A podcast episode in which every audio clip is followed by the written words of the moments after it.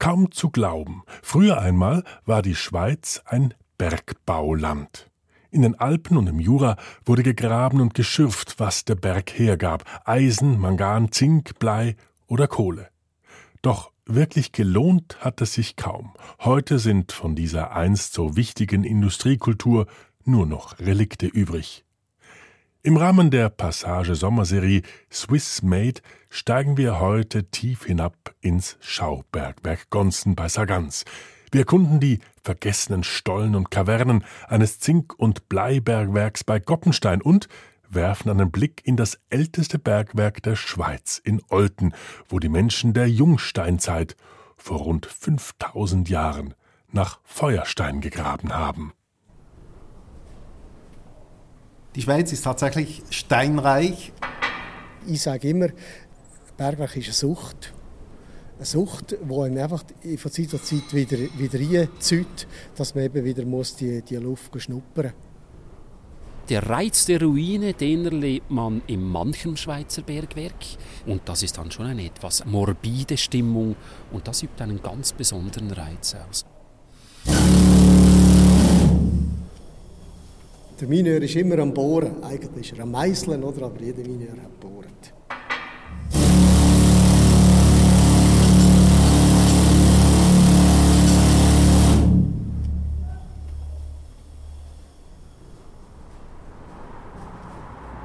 Hier befand sich vor 5000 Jahren eines der ältesten Bergwerke der Schweiz. Feuerstein oder Silex, das ist so ein, ein knolliger Stein, und den kann man so zuschlagen, dass es messerscharfe Klingen gibt. Und aus diesen Klingen haben sie Pfeilspitzen gemacht, äh, Erntemesser, Bohrer. Man sagt, die Schweiz sei reich an armen Minen. Es wurde der Satz herumgeboten, die Schweiz ist reich an armen Lagerstätten. Ein richtiges Bergbauland ist die Schweiz nicht, weil es hat einfach keine wirklich sehr großen Lagerstätten, deren Ausbeutung sich heute noch lohnen würde.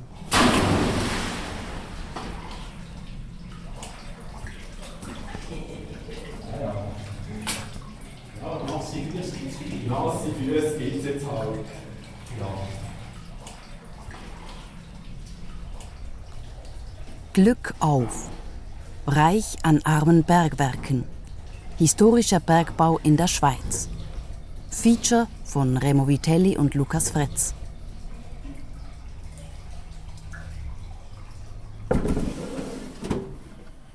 Also das sind so die typischen Schweizer Erze. Vor allem viel, viel Eisenerz hat Blei, Zink, Kupfer, Gold, etwas Kobalt, Nickel, Uran natürlich. Mein Name ist Beda Hoffmann. Ich arbeite im Naturhistorischen Museum der Burgergemeinde Bern. Ich bin hier Leiter der erdwissenschaftlichen Abteilung, also ich bin sozusagen Hüter der Steine hier im Haus. Jetzt sind wir im zweiten Untergeschoss des Neubaus im Naturhistorischen Museum und hier haben wir alle Steine eingelagert. Das ist der Sammlungsraum, der erdwissenschaftliche Sammlungsraum. Da gibt es verschiedene so Rollgestellanlagen und ich schließe jetzt mal eine auf. Da, sind, da ist die Erzsammlung Schweiz drin. Erzsammlung Schweiz steht da. Ich muss auch wieder schauen, wo das genau ist. Da haben wir jetzt so fahrbare Wagen mit jeweils vielleicht 100 Schubladen drin und hier, das sind jetzt so größenordnungsmäßig etwa 80 Schubladen mit der Erzsammlung Schweiz. Das ist regional geordnet, also hier haben wir jeweils zusammengelagerte Erze aus einer bestimmten Region. Zum Beispiel hier Erze Schweiz, Amsteeg, Koppenstein haben wir hier. Genau. Das sind jetzt alles Erzproben aus dem Bergwerk Koppenstein. Dann Kupfer, Zink, Bleizink und Silber in der Region Davos. Das hat eine gewisse Bedeutung gehabt. Silber, Silberlagerstätten gibt es relativ viele. Dann haben wir hier, steht hier Gold. Dann Eisenerz aus dem Jura, das sogenannte Bohnerz. Das hat natürlich früher eine relativ große Bedeutung gehabt. Weiter geht es mit Eisen in dem Bern-Oberland, also Lauterbrunnental, Erzeg, Planplatte, da gibt es ein ganzes Eisenerze hier. Kobalterz, das ist auch ein Block, aber braucht beide Hände, um das rauszuholen. Der ist Bereich 15 Kilo schwer, ziemlich massives Kobalterz, das so metallisch glänzend vermischt mit etwas ähm, Carbonatmineralien, Siderit hier. Das ist auch eine, ein sehr schönes Stück aus dem Bergwerk Kaltenberg von 1946. Also wurde auch während Kriegszeiten, während dem Zweiten Weltkrieg wurde das auch abgebaut. Aber auch hier wurden nicht enorme Mengen rausgeholt. Also das ist keine Lagerstätte von Weltklasse. Leider aber findet man in unserer Zeit wenige, die sich mit Ernst auf den Bergbau legen und alle seine Teile, so viel es immer möglich ist, zum Nutzen richtig und fleißig ergründen und kennenlernen. Daher schlägt es denn auch in der Regel nicht zu Glück und Heil aus, wenn man mit ungewaschenen Händen sich an den Bergbau macht und nicht zuvor die Gänge bei jeder Gelegenheit richtig erkundet, auch von Bergverständigen nicht genug unterrichtet wird, wie man die Gänge aussuchen und behandeln soll. Leider aber bekommt man gewöhnlich, wenn man den herrlichen und nützlichen Bergbau so närrisch und unbesonnen anfasst, anstatt Gold und Silber als Ausbeute nichts denn lauter Kobalt, Wismut, Glanz, Kies, Wolfram, Schorl, Glimmer und Katzensilber, und statt großer Schätze, die sich einer eingebildet hat, werden ihm hintendrein nichts als eitel Kohlen zuteil. Georg Agricola De Re Metallica Libri Duodecim, zwölf Bücher vom Berg- und Hüttenwesen, Basel 1556, aus der Vorrede. Also das sind so die typischen Schweizer Erze, vor allem viel, viel Eisenerz hat Blei, Zink, Kupfer, Gold, etwas Kobalt, Nickel, Uran natürlich. Es gibt in der Schweiz diverse Uranerze, die habe ich jetzt, die sind in einem speziellen Keller gelagert ist eine sehr schwere Schublade mit großen Stücken drin. Hier hat es Erzproben aus dem Gunzen. Dieses ganz dunkelrote Hämatiterz, sehr feinkörnig. Es färbt auch immer ab an den Fingern so rot. Hämatit nennt man auch Blutstein. Es ist äh, in, als Pulver äh, ganz rot, blutrot eigentlich. Und äh, wenn man zum Beispiel eine solche Probe zersägt mit der Diamantsäge, dann entsteht richtig ein rotes Abwasser. Und früher die Bergleute, die waren sicher auch immer alle schon rot eingefärbt nach der Schicht. Gerade wenn man drin Bohren gebohrt hat. Ah, das, das ist ein ganz typisches Erz aus dem Gonzen, dieses dichte, rötliche, auch relativ schwere Erz.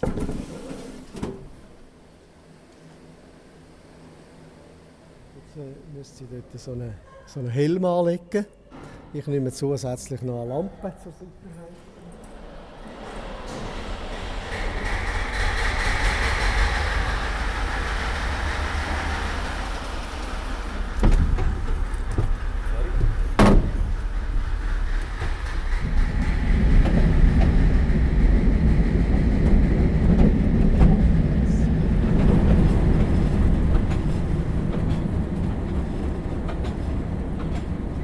Name ist Toni Gehl. Ich mache hier in der Freizeit die Führungen im Ganzen. Ich war früher Gemeinschreiber in Sargans. Ich sage immer, das ist, äh, Bergwerk ist eine Sucht. Eine Sucht, die einem einfach von Zeit zu Zeit wieder, wieder reinzieht, dass man eben wieder muss die, die Luft schnuppern muss. Viele sind der Meinung, der Bergbau sei etwas Zufälliges und eine schmutzige Tätigkeit und überhaupt ein Geschäft, das nicht sowohl Kunst und Wissenschaft als körperliche Arbeit verlange. Allein, wie mir scheint, wenn ich seine einzelnen Teile im Geiste durchlaufe, so verhält sich die Sache ganz anders. Denn der Bergmann muss in seiner Kunst die größte Erfahrung besitzen, so dass er erstlich weiß, welcher Berg oder Hügel, welche Stelle im Tal oder Feld nutzbringend beschürft werden könne. oder ob er auf die Schürfung verzichten muss. So dann müssen die Erzgänge, die Klüfte und die Verwerfungen des Gesteins ihm bekannt sein. Bald muss er die vielfachen und mannigfaltigen Erdarten, die Arten der Lösungen der Edelsteine, der gewöhnlichen Steine, des Marmors, der Felsen, der Metalle und ihrer Mischungen und sodann die Art und Weise erkennen, wie jedes Werk unter der Erde zu vollbringen sei. Georg Agricola, De Re Metallica Libri Duodecim aus dem ersten Buch vom Berg und hüttenmännischen Berufe und seinem Nutzen.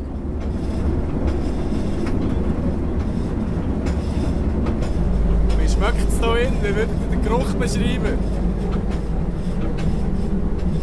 Das ist schwierig. Wie daheim.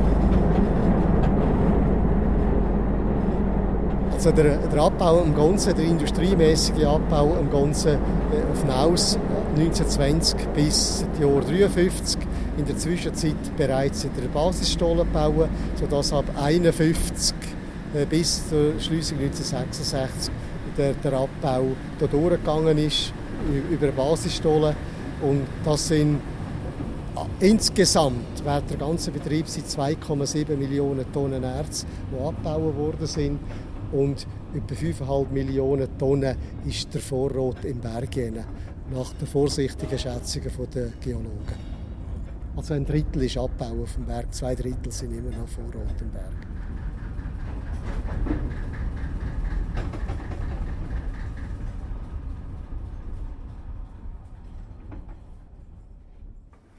Was wir jetzt können zeigen im Verlauf unserem kurzen Rundgang, das ist einfach die Infrastruktur. Mit was, wie das man geschafft hat, können das erläutern.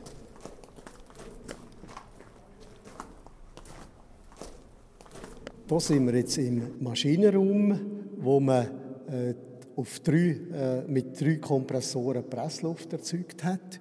Äh, das ist das kleinste Exemplar, das wir hier im Betrieb hatten. 125 PS Elektromotor als Antrieb, Pressluft angesogen aus der Umgebung und über Vorverdichter, Nachverdichter auf 7, 7,5 Bar komprimiert.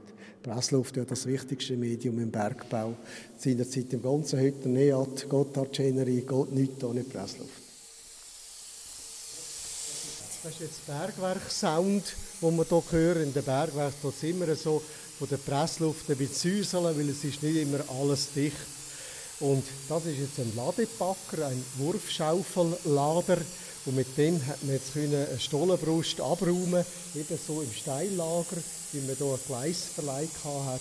Dann hat man nicht von Hand schaufeln, sondern hat eben können mit dem Packer den laden. Ist angehängt immer eine leere Lore, eine Rolle, ein, ein Wagen, wo das Material aufgenommen hat. Und dann haben wir hier können eben arbeiten. Man kann fahren, hat einen Motor zum Fahren und hat einen Motor für die Schaufel. Und das tönt in etwa so, ist also sehr laut.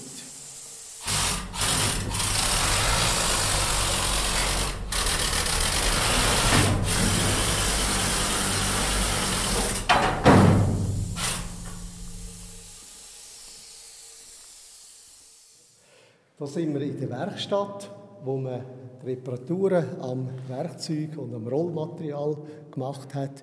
Äh, wir haben heute eine Ausstellung gemacht mit so Abbauhämmer, erste Generation der SIG-Bohrhammer, dann zwei Flottmann, deutsche Modell, dann auch Bohr, die man hier hatte, die Kronenbohr, wobei es eben nicht ein Bohr ist, sondern ein Meißel.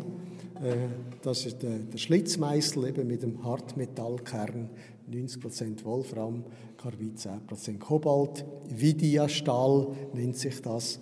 Vidia hart wie Diamant. Das ist eine Bezeichnung für das. Das sind eben die Kreuzmeißel, wo man immer als Bohrer bezeichnet. Der Mineur ist immer am Bohren. Eigentlich ist er am Meißeln, oder? aber jeder Mineur hat bohrt. Heuerzeuge sind solche, welche die Bergleute mit diesem besonderen Namen benennen. Außerdem gibt es Keile, Plötze, Legebleche, Fäustel, Brecheisen, Brechstangen, Keilhauen, Kratzen und Schaufeln. Von den eisernen Werkzeugen im engeren Sinne gibt es vier Formen, welche wenig in der Gestalt, aber nach Länge und Dicke voneinander verschieden sind. Oben sind sie alle breit und quadratisch, damit man mit dem Fäustel draufschlagen kann. Unten sind sie zugespitzt, damit sie die Härte der Gesteine und Gänge mit ihrer Schärfe zerteilen. Alle sind außer dem vierten durchbohrt.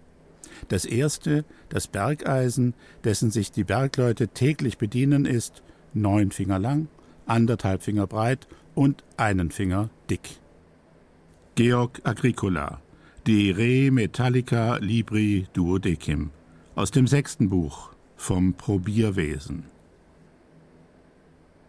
Dann hat jeder Mineur sein äh, Fächli für sein Werkzeug mit dem Namen angeschrieben, dass er am Morgen eben wieder eingefahren ist, der Munition geholt ist, Munitionsmagazin, und dann hat er seine Bohr geholt hier in der Werkstatt. Wer hat hier gearbeitet? Wie heissen die Männer? Also zum Beispiel der, der Jakob Hobi, äh, der Willi Hofmänner, Hans Hagmann, Müller-Wiesi, Liebbrunner Christ, äh, Christian, den Baldussi Andrea. Es hat also auch gegen Schluss äh, noch ein paar Italiener gehabt, die eigentlich alle aus dem gleichen Dorf gekommen sind, die verwandt sind miteinander. Sonst sind eigentlich alles nur Einheimische gewesen, eben äh, unser ganzer Land, äh, Rheintal, Seetztal also. Ich muss jetzt ein bisschen wärmeren Pulli anlegen. Ja, es ist eben es ist die 13 Grad und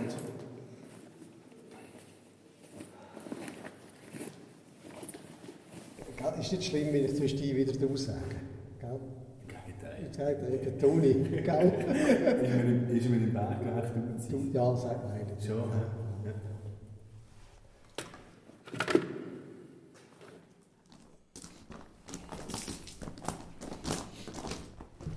Ja, es ist nicht so eng, wie man sich das echt sonst vorstellt unter einem Bergwerk. Ja, das ist tatsächlich, der Ganze ist in dem Sinn komfortabel. Wenn man jetzt das vergleicht, eben zum Beispiel mit Skarl, Silbermine Skarl, wo man muss kriechen und eben alles eng ist, oder, sind wir also komfortabel und weit.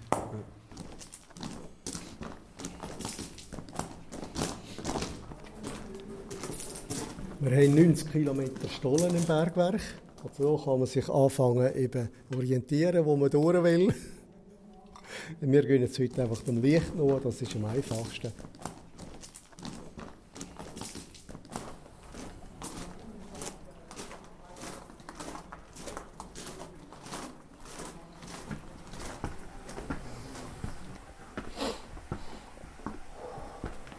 sind etwa 160 Stege tritt und jetzt ist einfach die hohe Luftfeuchtigkeit, die wir haben, die uns ein bisschen mehr Schnaufen gibt.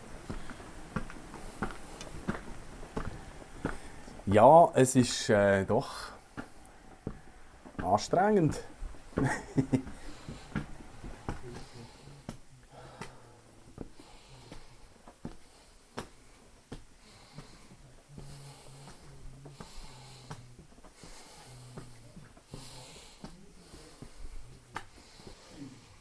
Also, wir sagen, wir sagen auch, in unserer Gegend sind die Fitnessstudios erst nach 1966 entstanden. Nach der Schliessung des Bergwerk. Weil vorher hat man das auf dem Arbeitsweg machen Ja, offensichtlich. Das stimmt, das ist die Luftwichtigkeit. Wenn das das ist schwer, ja. Es ist gut schnaufen da eben. Da braucht man es auch. Äh, und dann äh, äh, haben wir das ganze Jahr die, die 13 Grad, 13, 14 Grad. Das ist so die Temperatur Sommer und Winter. Und die Luft tut sie immer wieder reinigen, weil es tut sie transportieren. Je nach Aussentemperatur haben wir einen unterschiedlichen Durchzug. Im Sommer eben, wenn es jetzt hier bis 30 Grad hat oder noch mehr, dann ist die Luft 13 Grad, kühl, also auch schwer. Also fällt sie ab durch die Stollen, durch die Abbauten und geht durch den Basisstollen raus. In dem Sinn ausziehendes Wetter. Es zieht durch den Stollen raus. Im Winter ist es einfach umgekehrt. Äh, immer die 13 Grad warm, von uns ist bei 0 Grad oder, oder noch kälter. Und dann äh, steigt äh, die Luft, äh, wenn, wenn im Kamineffekt eigentlich durch die Stellen auf. Man feuert im Ofen, wird die Luft warm und steigt durch das Chemie auf, als es zieht frische Luft an und geht oben raus. Und eben, das beschert uns eigentlich das, das gute Wetter. Da wir also nicht mehr eine Ventilation laufen oder irgendetwas dergleichen. Und das ist jetzt eben das Wetter, das der Bergmann hat. Und wenn er von der Luft redet, dann redet er von der Pressluft. Luft gleich äh, Pressluft zum Schaffen, oder? Wetter gleich Atemluft zum Leben. Und dann kommt ja noch der Ausdruck dazu vom schlagenden Wetter. Schlagwetter wäre eine, eine Explosion.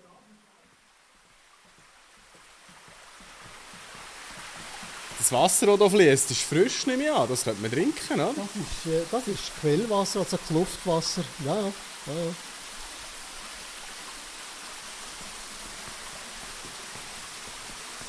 Was ist das hier für ein Swimmingpool? Das ist der Eingang zum Gesenkflurwand. So mit dieser Neigung geht es jetzt noch etwas über 400 Meter schräge Länge ab in die Tiefbausohle äh, Gesenkflurwand bis auf 300 äh, Meter über Meer. Bei der Schliessung vom Bergwerk 1966 haben wir die Pumpe dann abgestellt. Dann ist das Wasser anfänglich rasch gestiegen und je breiter, wie mehr Platz es hatte, umso langsamer ist etwa anderthalb, zwei Jahre knapp gegangen und dann ist der Kübel gefüllt unter uns.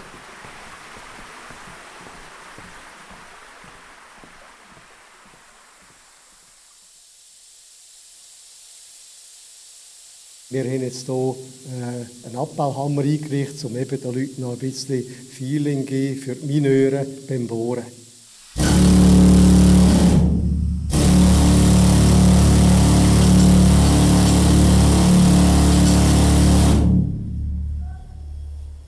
Und das ist ja das Problem der Gehörschaden im Bergwerk, das war eigentlich der gesundheitliche Schaden Ja, der Abbau erfolgte eigentlich mit klassischen Methoden. Da wurde gebohrt und gesprengt und es entstanden Hohlräume, die dann teilweise wieder mit dem tauben Material, wie man sagt im Bergbau, also mit äh, Kalkstein aufgefüllt wurden, um, damit das nicht einstürzt. Aber das waren so ganz klassische Bergbaumethoden. Die Lagerstätte vom Gunzen ist eine sedimentäre Lagerstätte. Also man kann sich vorstellen, dass war am Meeresgrund, gab es Quellen, eisenhaltige Quellen. Das Eisen wurde dann durch Oxidation ausgefällt und bildete einen Schlamm am Meeresgrund, ein Eisenerzschlamm auf einem bedeutenden Gebiet. Es hat auch hohe Gehalte an Mangan äh, stellenweise drin, aber auch Bohr zum Teil. Es sind sogar einige Bohrmineralien erstmals am Grunzen gefunden worden. Also in Zeiten des Rohstoffmangels, also während der Weltkriege, war es schon eine bedeutende Eisenquelle für die Schweiz.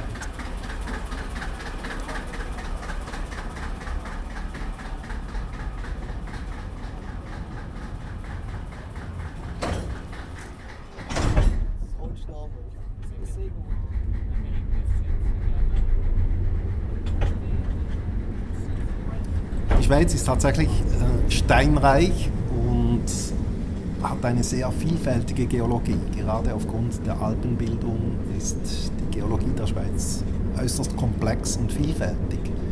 Es gibt auch in der Schweiz, wie früher gesagt wurde, eine Vielzahl von Lagerstätten und es wurde der Satz herumgeboten, die Schweiz ist reich an armen Lagerstätten ein richtiges Bergbauland ist die Schweiz nicht, weil es hat einfach keine wirklich sehr großen Lagerstätten, deren Ausbeutung sich heute noch lohnen würde. Als armes Erz gilt das, von dem 100 Pfund höchstens 3 Pfund Silber enthalten. Dies pflegt reichlicher aufzutreten, indem die Natur die Reichhaltigkeit durch Menge ersetzt. Solch armes Erz besteht aus einem Gemisch von allen möglichen Erden und Steinen, außer den genannten Silbererzen, sodann besonders aus Kies, Galmai, Bleiglanz, Grauspießglanz und anderen. Wenn auch von den übrigen Metallen gewisse reiche Erze gefunden werden, so lohnt ihre Gewinnung doch nur sehr selten, falls nicht ihre Gänge mächtig sind. Georg Agricola, De Re Metallica Libri Duodecim aus dem fünften Buch von dem Aufschluss und dem Abbau der Lagerstätten.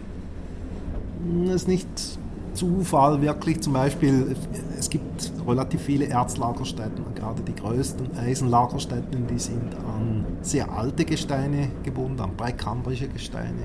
Und in der Schweiz, in Zentraleuropa, gibt es das. Ist ein, ist jüngeres Gebiet. Diese Gesteine gibt es einfach nicht hier, weil das Zentraleuropa erst später fertiggestellt wurde, sozusagen. Es gibt in der Schweiz einige Rohstoffe, also wir sprechen jetzt vom Bergbau. Da gibt es einige Sachen, von denen man weiß, dass sie vorhanden sind in großen Mengen. Ich denke zum Beispiel in Kohle, an Kohle in der Nordschweiz, das äh, Nordschweizer Permocarbon-Druck, da hat man Kohleflöze angebohrt, die sind einfach zu tief und äh, das lohnt sich nicht, aber da hat es höchstwahrscheinlich relativ große Mengen, die da Boden vorhanden sind. Oder auch Eisenerz am Grunzen, da ist wahrscheinlich schon noch einiges vorhanden, aber einfach, wenn man es mit großen Eisenlagerstätten weltweit vergleicht, ist es dann eben doch wenig. Und die Gewinnung wäre ein Vielfaches teurer als heute Eisenerz kostet.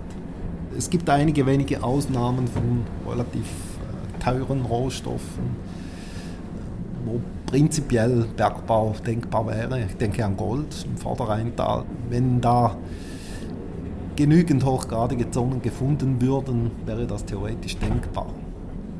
Aber das sind wirklich Ausnahmen. Die allermeisten Rohstoffe, die bergbaumäßig gewonnen werden, kann man sagen, sie sind heute in der Schweiz äh, nicht mehr interessant. Also mit ganz wenigen Ausnahmen. Das Salzvorkommen von B natürlich, das wird heute noch abgebaut. Und auch Salzvorkommen in der Nordschweiz, aber die werden ja durch äh, Bohrungen und äh, Auflösen im Berg gewonnen. Das ist nicht echt bergbaumäßig.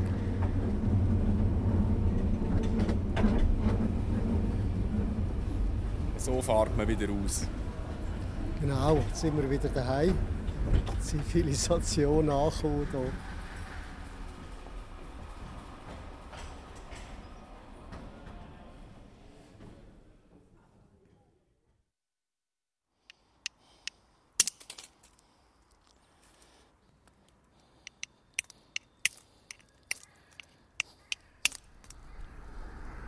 Wir befinden uns da in der Jungsteinzeit. Kupfer war schon bekannt, aber Kupfer als Werkzeug ist zu weich und da verwendet man immer noch den Feuerstein oder Silex, wie wir den bezeichnen. Das ist so ein, ein knolliger Stein und den kann man so zuschlagen, dass die Abschläge davon, dass das messerscharfe Klingen gibt und aus diesen Klingen haben sie Pfeilspitzen gemacht, äh, Erntemesser, Bohrer, alles was es braucht zum Schneiden, äh, Geräte herzustellen.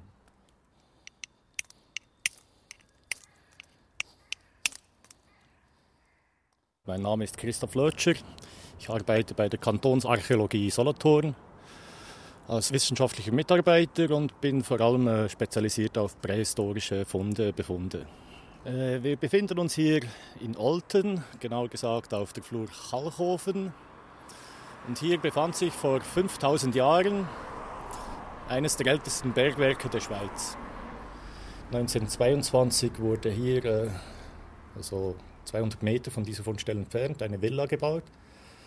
Und äh, der Herr Theodor Schweitzer, ein sehr begabter äh, Archäologe, aber Laie, der war bei den Aushubarbeiten dabei und hat äh, Löcher und Gräben im Felsen gesehen. Und dazu auch noch Hirschgeweih gefunden und sehr, sehr viel Silex. Und er hat es schon damals als Bergwerk äh, beurteilt. Es gibt hier in einer Garage gibt es noch zwei Höhlen. Da sieht man, wie der Stollen ausgesehen hat. Hoffen wir, dass die Garage offen ist.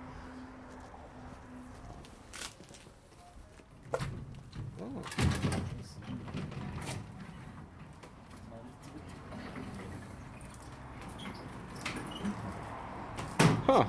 Mit hinten im Ecke. Sieht man da in der Rückwand der Garage, die direkt in den Fels hineingebaut wurde, zwei Höhlen. Und das sind keine Höhlen, sondern das sind Stollen. Also sie sind etwa 50 cm hoch maximal und gehen, gehen in den Felsen rein. Ist das der Maximaldurchmesser, den wir hier sehen? Ja, also wir haben keinen gefunden, der höher war. Ja. Also wirklich auf am, am, am Boden entlang gerobbt ist man da, ja, um einzusteigen. Kriechend, liegend, anders geht es hier nicht. Mhm. Und wir gehen auch davon aus, dass hier auch äh, Jugendliche oder Kinder äh, gearbeitet haben. Für Bergwerke ist das typisch, auch noch in der Neuzeit. Da konnte man sich viele Ausbrüche sparen. Wir haben äh, Gesteinshämmer gefunden, also das sind so drei Kilo schwere äh, Flussgerölle, die an den Schmalseiten deutlich abgesplittert waren, mit Schlagnarben übersät und damit haben sie äh, sich durch den Felsen geschlagen. Das muss in sehr kurzer Zeit passiert sein. Also ich nehme an, etwa in drei Wochen ist der Schacht abgetieft und darunter die Schicht ausgebeutet. Wie kommt man darauf? Wie kommen Sie auf diesen Schluss? Äh, das hängt damit zusammen, dass, äh, dass die Leute, die hier gearbeitet haben, nur äh, saisonale Arbeiter waren. Die waren hauptberuflich eigentlich Bauern. Der Stein ist zwar ein sehr nützliches Utensil, aber man kann es nicht essen. Und die mussten zuerst das Getreide ausbringen und die Ernte einfahren. Dann hatten sie Vorräte, Vorräte für den Winter und konnten dann im Spätherbst bis zum Wintereinbruch noch im Bergwerk arbeiten.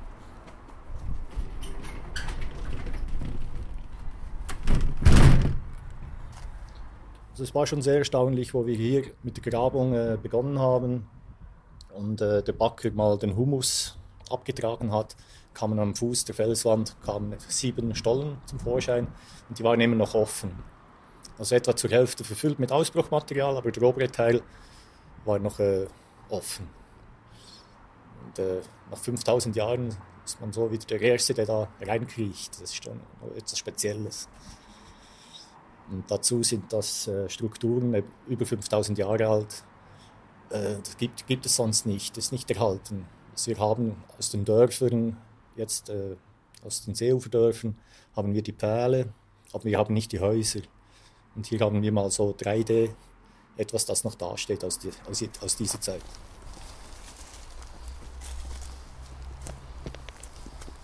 Jetzt äh, gehen wir in den Wald rein und äh, überall kommt Silex. Also, da muss man nicht groß graben.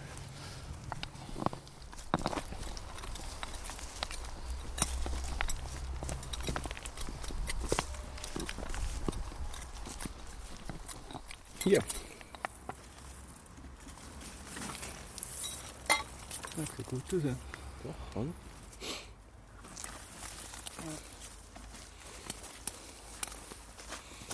sogar geschlagen. Also bei geschlagenen Feuersteinen sieht man sehr gut, der hat eine, einen Rücken, unregelmäßig und auf der Bauchseite ist er schön glatt und flach. Haben wir jetzt tatsächlich ein Stück gefunden, das vor ein paar tausend Jahren jemand in der Hand hat? Also ich denke schon, ja. Ja, toll. also wie haben die das gemacht? Ja, also gut. Wenn man einen ganzen Knollen hat und mit Ring überdeckt, dann versucht man den mal aufzuschlagen. Und äh, die aufgeschlagene Stelle, das wird dann die Schlagfläche. Das heißt, dort an den Kanten versucht man dann Abschläge abzuschlagen. Mhm. Womit machen Sie das? Ja, also das Aufschlagen macht man normalerweise mit einem normalen äh, Stein, also Quarzit am besten, sowas, das Festes. Und wenn er dann aufgeschlagen ist, so wie das Stück jetzt hier, kann man dann versuchen mit Geweih so etwas weniger hart drauf zu schlagen. Da muss man immer schön die Kante treffen. Da kann man sich auch bös schneiden dabei.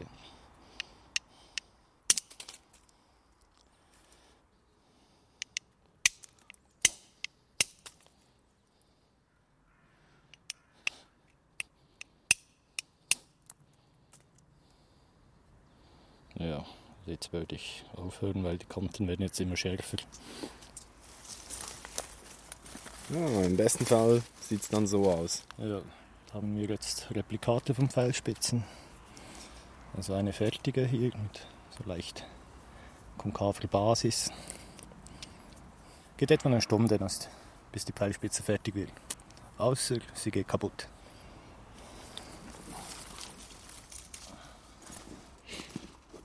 Werkzeuge einpacken.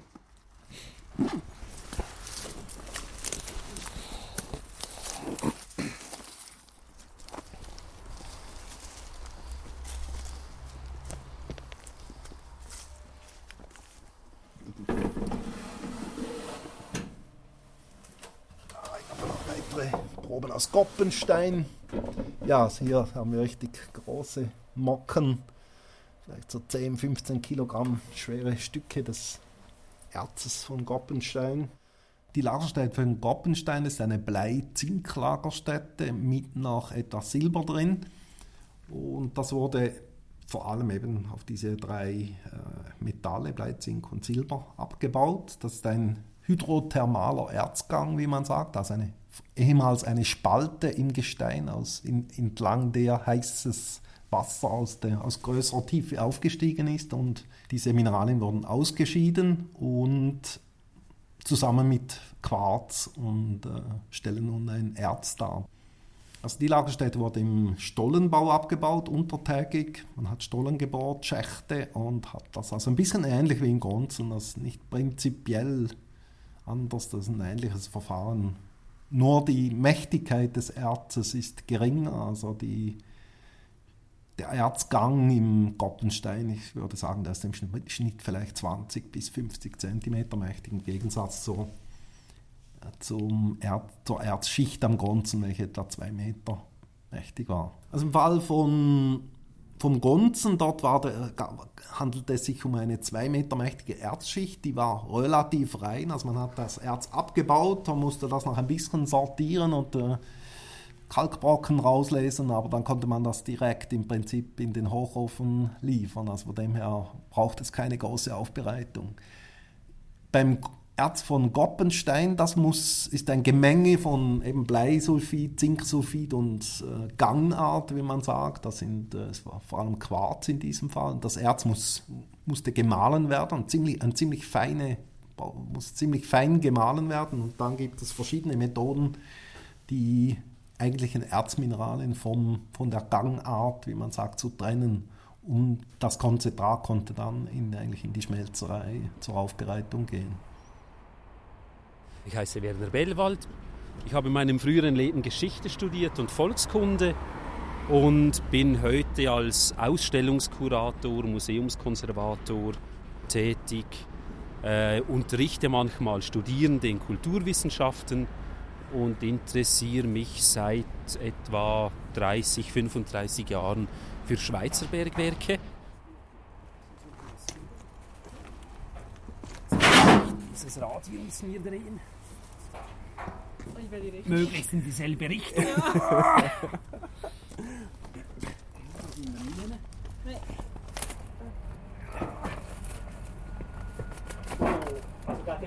Ja. Oh. Krank. Ja, hier sind wir bei einem riesigen Steinbrecher. Eine ganz eindrückliche Anlage. Hier die großen Trommeln ein Meter breit, riesige Trommeln, die gegeneinander liefen. Oben fielen die Steine rein und die zersplitterten da, wurden zermust.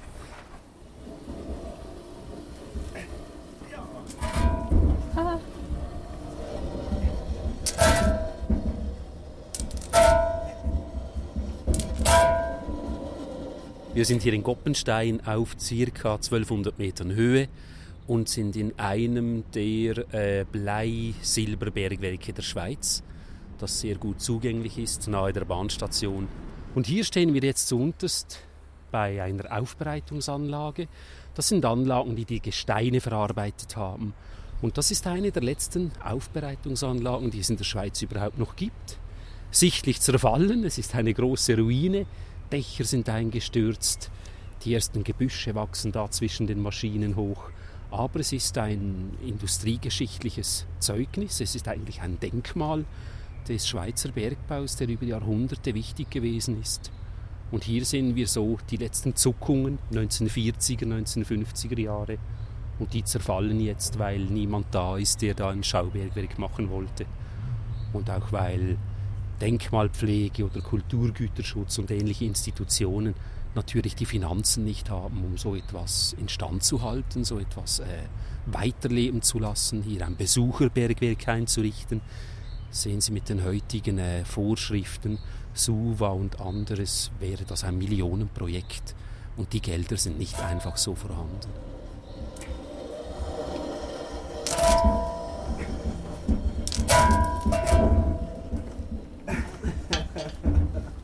Super, wir haben es geschafft. Wir haben den Steinbrecher in Betrieb genommen. Jawohl.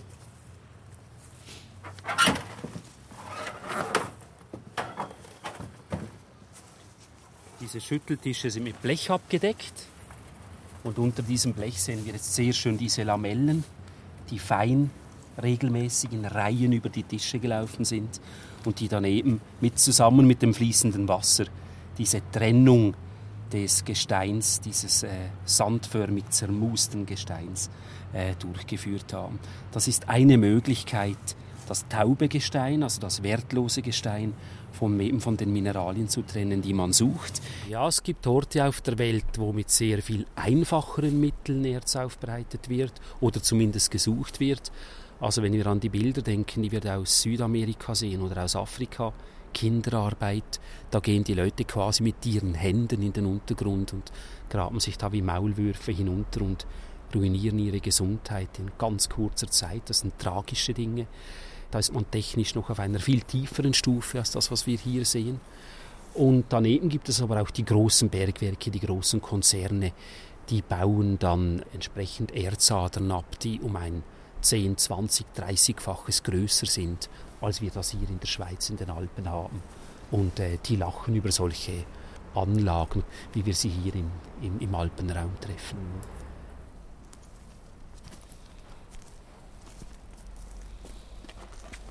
Wir stehen jetzt mitten in der Aufbereitungsanlage. Über uns sind terrassenförmig am Hang mehrere Gebäude, in denen Steinbrecher waren. Also riesige Maschinen, so mit Brechern, die das Gestein von Faustgröße bis, zu, bis auf die Korngröße herunter vermalten. Und dann führte eine Förderband hier über uns auf diesen Turm, ein riesiges Silo. Und von hier hinunter auf die Schütteltische. Mehrere Etappen wurden so ausgenutzt, um entsprechend hier dem Hanggefälle das Gestein zu verarbeiten, eben von, von etwa Faustgröße frisch aus dem Stollen bis am Schluss in dem sandförmigen Zustand. Ohne Chemikalien, alles rein mechanisch, eben mit Steinbrechern. Ja. Diese Silos, davon hat es einige.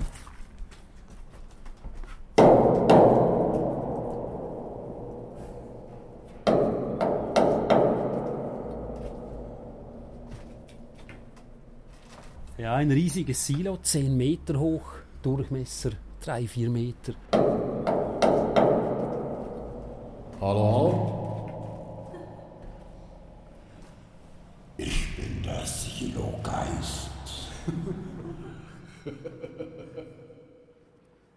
Das waren so Puffer. Wenn man oben das Gestein zermahlen hatte, konnte das hier quasi zwischengelagert werden. Und je nachdem, wie schnell dann unten die Schütteltische liefen, konnte dann hier der Nachschub wieder äh, eingefüllt werden und wurde dann über Förderbänder zuerst auf die ersten Maschinen geleitet und dann über große Rinnen mit dem Wasser weiter befördert bis auf die Schütteltische hinunter.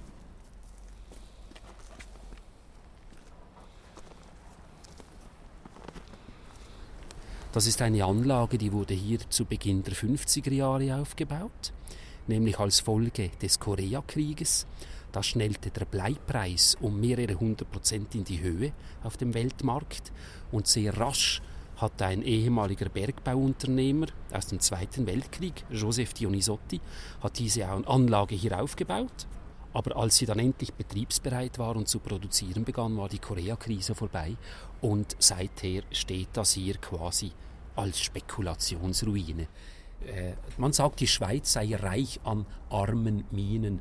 Also die, die einzelnen Minen haben zu wenig ergiebige Erzgänge oder zu wenig äh, große Kohlenflöze oder was auch immer.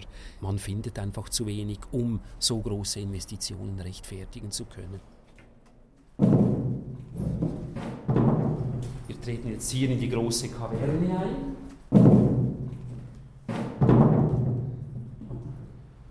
Stattliche Ausmaße, 5, 6 Meter breit, vielleicht 10 Meter lang im Ganzen, wie ein großes Wohnzimmer. Allerdings steht ein riesiges Druckluftgefäß wie ein großer Öltank. Dann hier sind die alten Generatoren. Die Sicherungskästen waren da hinten montiert. Aber man sieht schon noch den Aufwand. Hier wurde eigens eine Kaverne ausgesprengt, um Strom und Druckluft sicher versorgen zu können, im Schutz der Lawinen, im Schutz des Steinschlages. Das ist hier quasi so, dass das technisch gesehen das, das Herz des Bergwerkes. Mit dieser Druckluft liefen dann eben verschiedene Maschinen, vor allem die, die Bohrmaschinen, die Bohrhämmer für den Stollenvortrieb.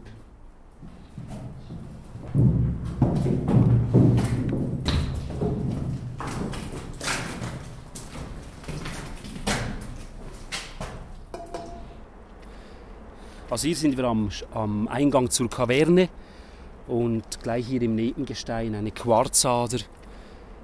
Hier war jetzt ein Strahler am Werk, ein Kristallsucher, der hat hier eine Kluft erhofft, aber es ist nur so Milchquarz herausgekommen, Milchkristalle.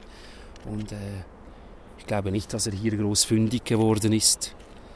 Aber das, das war gefürchtet bei den Mineuren, wenn sie zum quarzhaltigen Gestein bohren müssen. Da gibt es einen ganz aggressiven Staub, der setzt sich in der Lunge fest, führt zu Silikose, Staublunge. Daran sind auch viele Leute gestorben, die ersticken am Schluss eigentlich qualvoll. Und die Staublunge, die Silikose, das war eine gefürchtete Krankheit.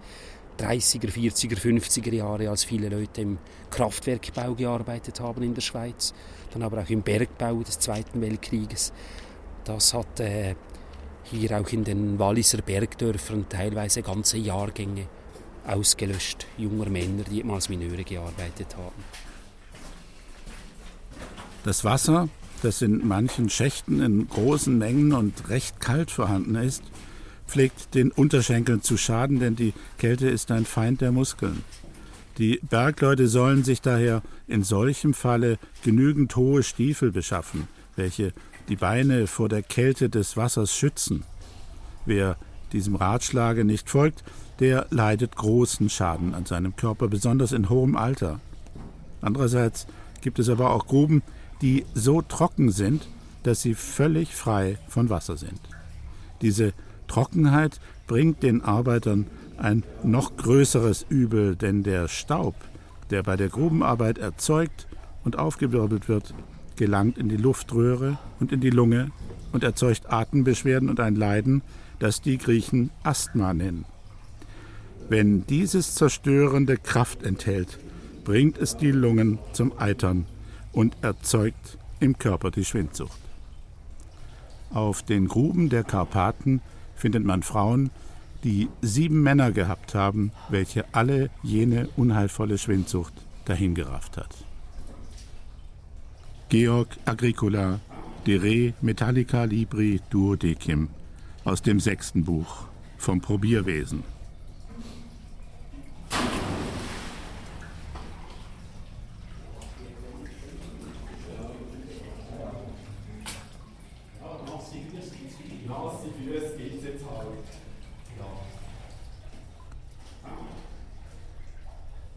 Sind wir drin. Wir sind jetzt 30, 40 Meter hineingegangen, sind da durch das Wasser auf alten Druckluftrohren und auf den Gleisen sind wir da, äh, ja, haben wir da herumbalanciert und haben einigermaßen nasse Füße gekriegt, stehen jetzt aber im Trockenen. Der Stollen hatte ein Gefälle und wir sind jetzt aus dem Wasser draußen.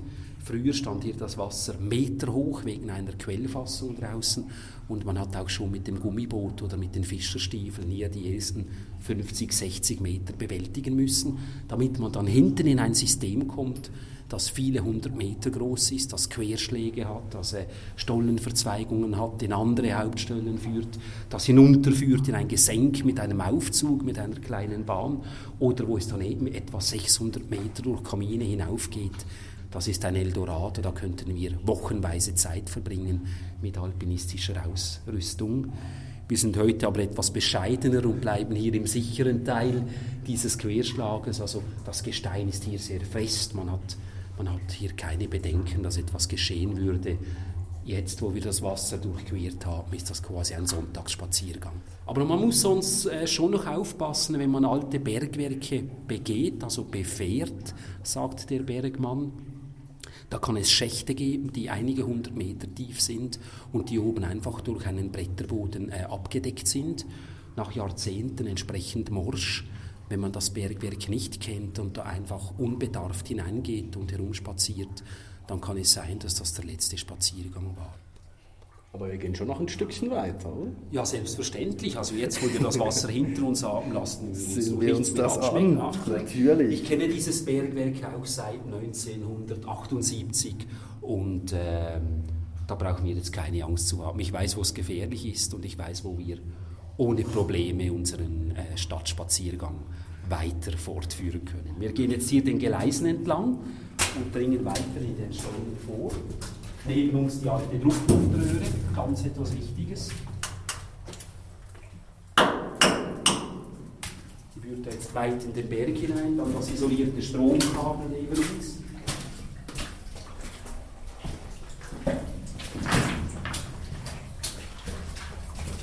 Der Stollen ist hier relativ groß, komfortabel, er ist die zwei Meter hoch, um die zwei Meter breit. Ein relativ moderner Stollen, der schon mit Pressluftbohren vorgetrieben wurde. Der Abzweiger der Druckluftleitung. Wir sind jetzt vielleicht 100 Meter im Stollen drin. Hier ist wieder ein kleiner See, aber da kommen wir durch, der ist nicht lang. Hier stehen wir schon wieder im Trockenen.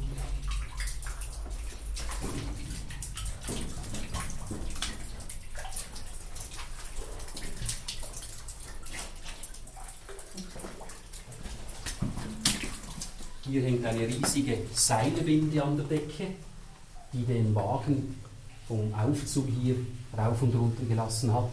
Es ist hier ein Gesenk, das geht etwa 50 Meter in die Tiefe. Das ist eben der Aufzugsmechanismus für diesen Wagen. Wir gehen hier relativ schnell durch, bevor das einbricht. Einer nach dem anderen.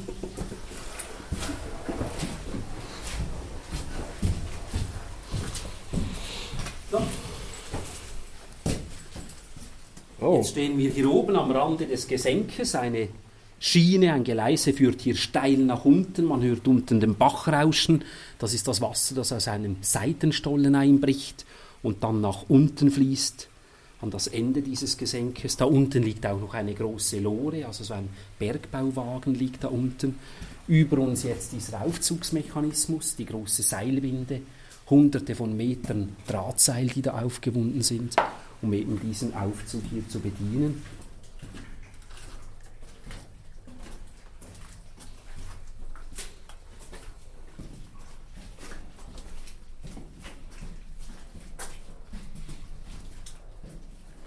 Was hast du aufgelassen? Ja, manchmal findet man so etwas, was die Mineure hinterlassen haben. Also hier sind wir an einem Stollen, der in den 50er Jahren angelegt wurde. Das ist ein Stück Elektrodraht mitsamt der Isolation noch da. Hier eine Feile. Eine Feile, die einer hat liegen lassen. Ja, was von der Arbeit halt so übrig bleibt.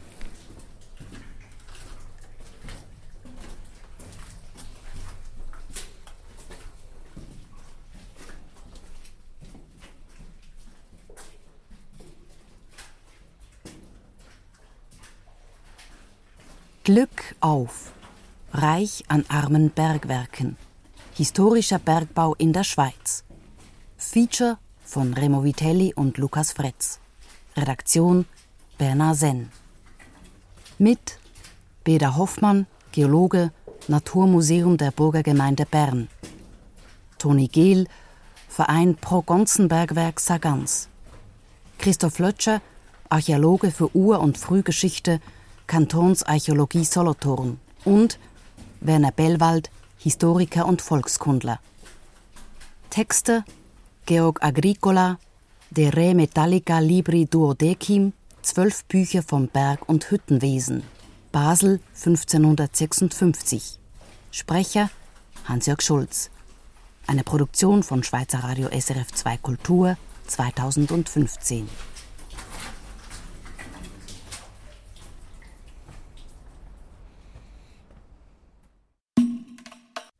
Erfahren Sie mehr über unsere Sendungen auf unserer Homepage srf.ch.